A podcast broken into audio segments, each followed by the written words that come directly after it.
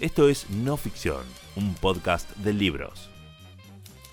Gracias por acompañarnos. Recordá que podés escucharnos en SoundCloud. También podés suscribirte para disfrutar de nuestros episodios desde tu celular o tablet. Búscanos en iTunes, Stitcher, Pocket Cast o tu app favorita. Encontrá todos los links en la descripción de este episodio. Bienvenidos al podcast de Penguin Random House, grupo editorial.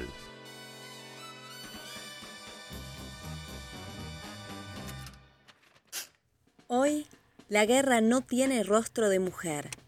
Un libro de Svetlana Alexievich, publicado por Editorial Debate. En mi familia éramos ocho hijos. Los cuatro primeros éramos niñas. Yo, la mayor. Un día papá volvió del trabajo y lloró. Me dijo, en su momento me alegraba de haber tenido varias hijas mujeres, futuras novias. Pero ahora todas las familias envían a alguien al frente y nosotros no tenemos a quien mandar. Yo me he hecho viejo, no me aceptan. En mi casa sufrieron mucho. Cuando organizaron los cursos para personal sanitario, mi padre nos apuntó a mí y a mi hermana. Yo había cumplido los 15, ella tenía 14. Llorando, nos decía, es todo lo que puedo ofrecer para lograr la victoria, a mis niñas. En aquel momento no se pensaba en otra cosa. Un año después, estaba en el frente.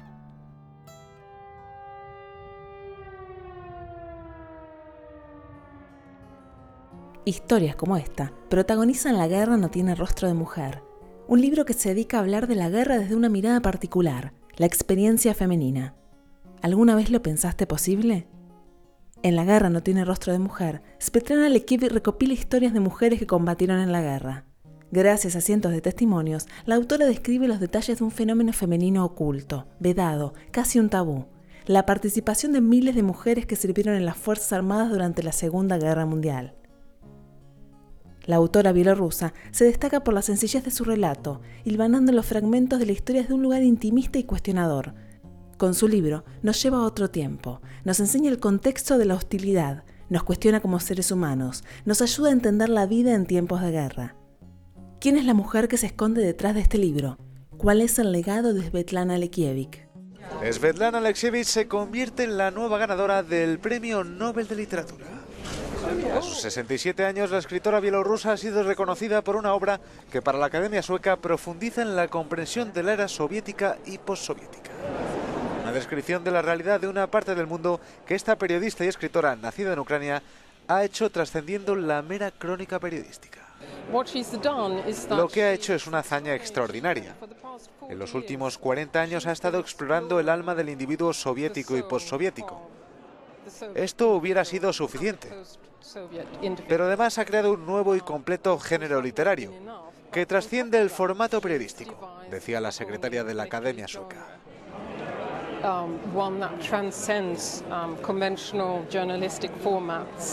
A pesar de que Alexievich era la gran favorita, a la escritora le ha sorprendido el galardón. Esto no es solo un premio para mí, sino un premio para nuestra cultura, para nuestro pequeño país, que durante toda su historia y hoy también ha estado en medio de varios frentes y siempre presionado por todos.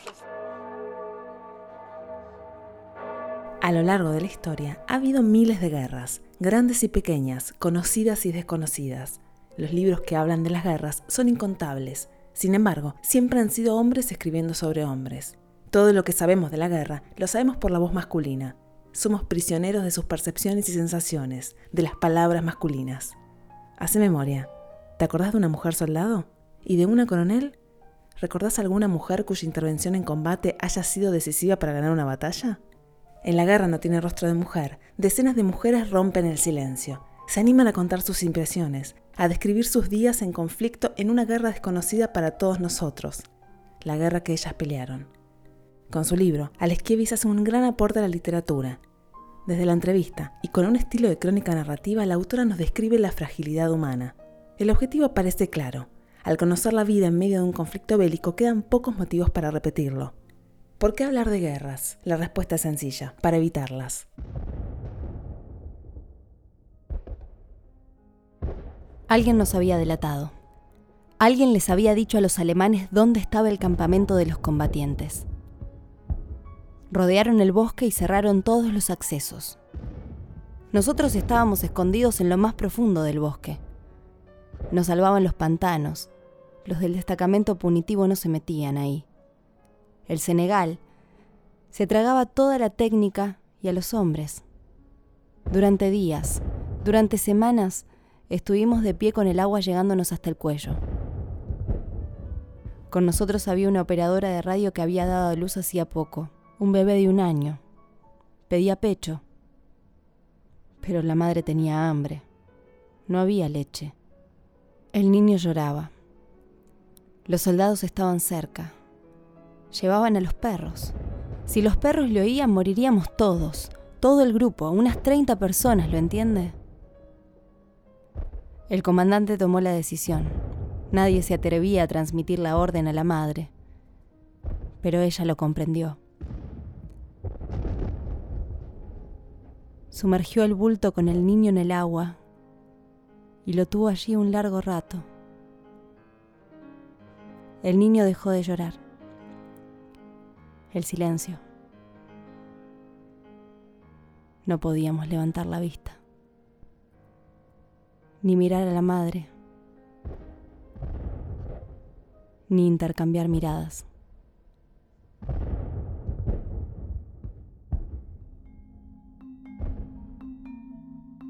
¿Qué nos deja la guerra? Alekiewicz se propone escribir su historia, pero no desde un lugar cualquiera.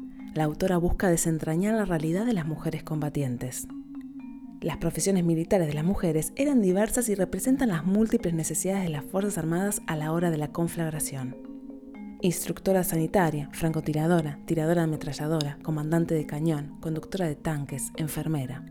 ¿Qué fue de esas mujeres? Al volver a la vida civil con sus marcas físicas y emocionales, se reintegraron a las labores que resultan convencionales y que no permitieron vislumbrar aquel pasado en el frente de batalla.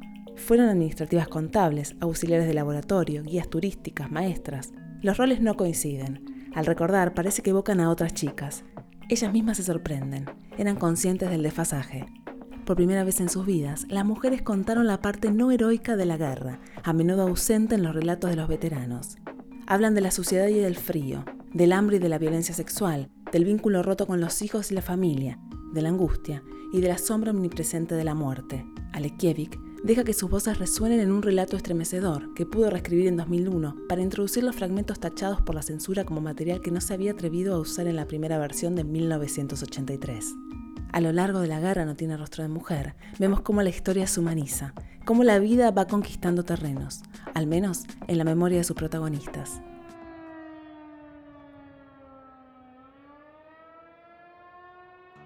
Doy clases de historia en la escuela.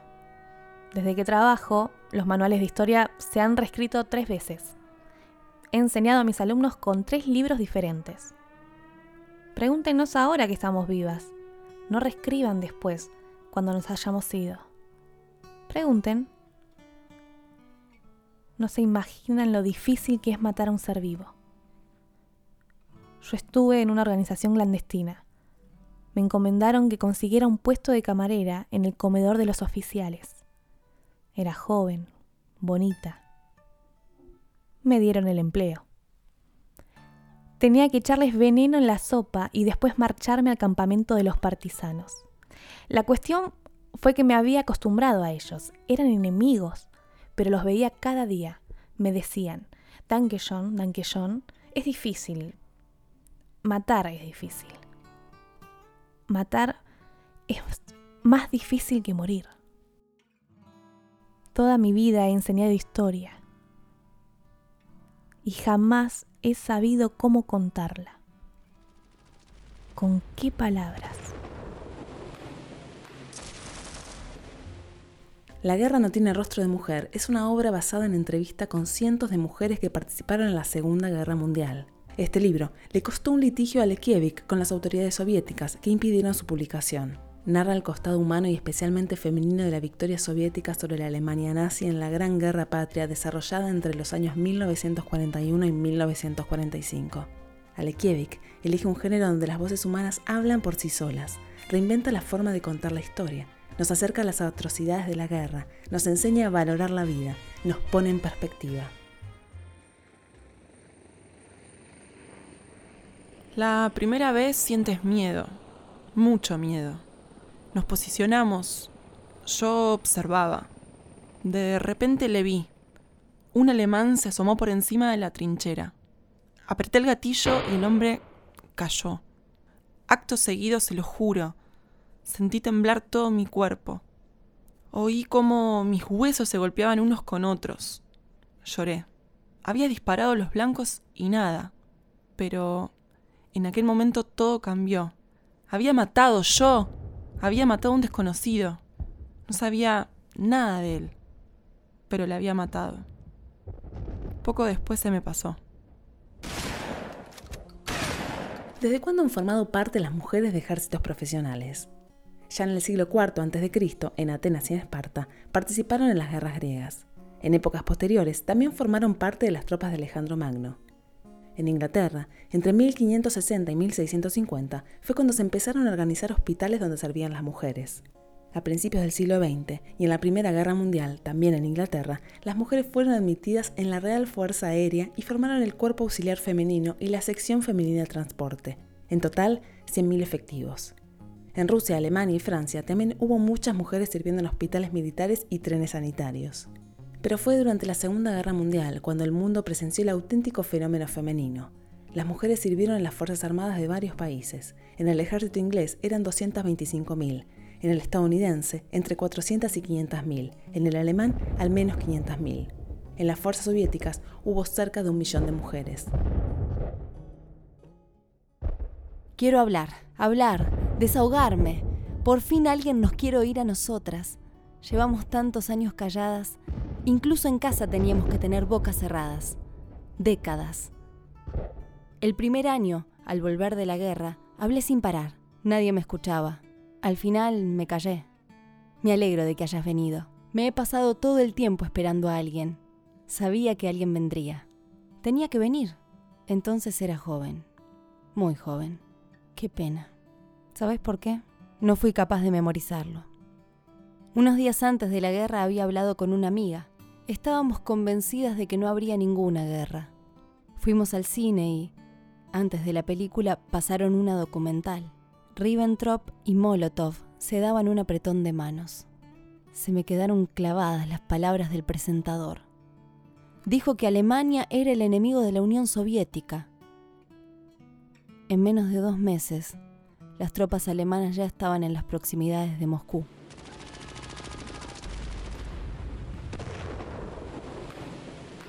Las mujeres dominaban todas las especialidades militares, incluso las más históricamente masculinas. La guerra no tiene rostro de mujer da cuenta de ello. Alekievich lo demuestra con gran sensibilidad. La autora nos cuenta cómo sus cuerpos estuvieron presentes en el frente y de cómo sufrieron marcas imborrables. Todos compartíamos el mismo deseo, ir al frente.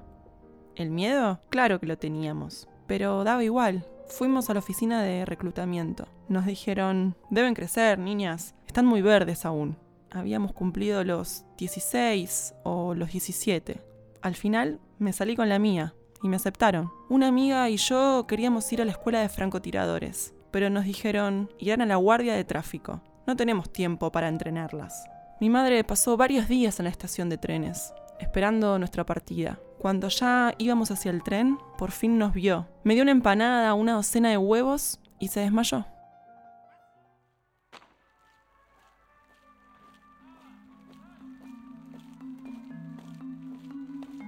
¿Por qué nadie reparó en las vivencias de estas mujeres?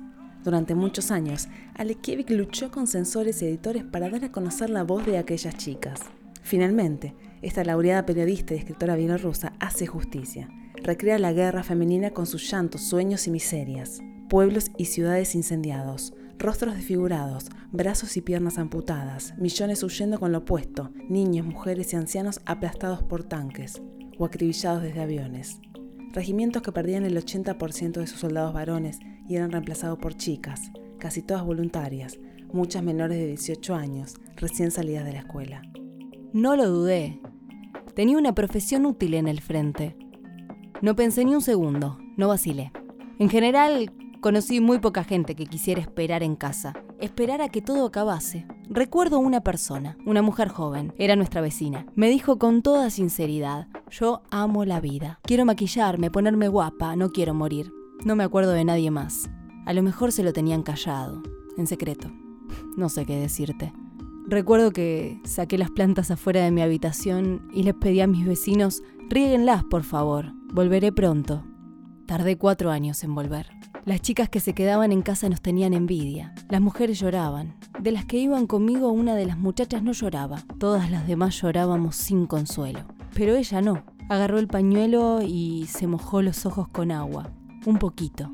Se sentía algo incómoda. Todas llorábamos y ella no. ¿Acaso entendíamos qué era la guerra? Éramos jóvenes. Ahora sí, me despierto aterrorizada en mitad de la noche. Sí, sueño que estoy otra vez en la guerra. El avión vuela, mi avión, se eleva y cae. Entiendo que me estoy cayendo. Son los últimos minutos de mi vida. Da tanto miedo. Hasta que me despierto. Hasta que el sueño se evapora. Yo jamás pensé que podía morirme. Hasta ahora. ¿Por qué contar sus relatos? ¿Por qué revivir tanto dolor? La autora nos demuestra que los recuerdos no son solo historia o literatura, simplemente son vida, llena de polvo, sin el retoque limpiador de la mano del artista. Es justo allí, en su calidez de la voz humana, donde se oculta la invencible tragedia de la existencia, su caos y su pasión, su carácter único e inescrutable, la fragilidad humana. Aquella noche estaba de guardia. Entré en la sala de los heridos. Había un capitán allí. Los médicos me habían avisado al empezar mi turno de que moriría esa misma noche, de que no llegaría la mañana siguiente. Le pregunté, ¿cómo estás? ¿Qué puedo hacer por ti? Nunca lo olvidaré. De repente sonrió, una sonrisa tan luminosa sobre su rostro extenuado. Desabróchate la bata. Enséñame tus senos. Hace mucho que no veo a mi esposa. Me azoré. Ni siquiera había besado nunca a nadie. Le dije algo, me escapé y volví una hora más tarde. Había muerto. En su rostro todavía estaba aquella sonrisa. Svetlana Lekievich es periodista y escritora. Su obra ofrece un retrato profundamente crítico de la antigua Unión Soviética y de las secuelas que ha dejado en sus habitantes. Su espíritu crítico, su profundo compromiso con los que sufren y su fructífera carrera literaria han sido reconocidos con innumerables distinciones. Recientemente, ha sido galardonada con el Premio Nobel de Literatura 2015. Es autora de diversos libros, entre los que se destacan Voces de Chernobyl y Sinky Boys. En La guerra no tiene rostro de mujer, rescata la historia de cientos de mujeres que combatieron en las filas del Ejército Rojo durante la Segunda Guerra Mundial. Su historia no es una historia de la guerra ni de los combates, es la historia de hombres y mujeres durante un conflicto tan estremecedor como real. Hoy leímos La guerra no tiene rostro de mujer, un libro de Svetlana Alexievich, publicado por Editorial Debate. Encontralo en todas las librerías o busca el ebook ahora mismo en megustaleer.com.ar. Recordá suscribirte a No Ficción en tu app de podcast favorita para escucharlo en tu teléfono o tablet. Una realización de Tristana Producciones para Penguin Random House Grupo Editorial.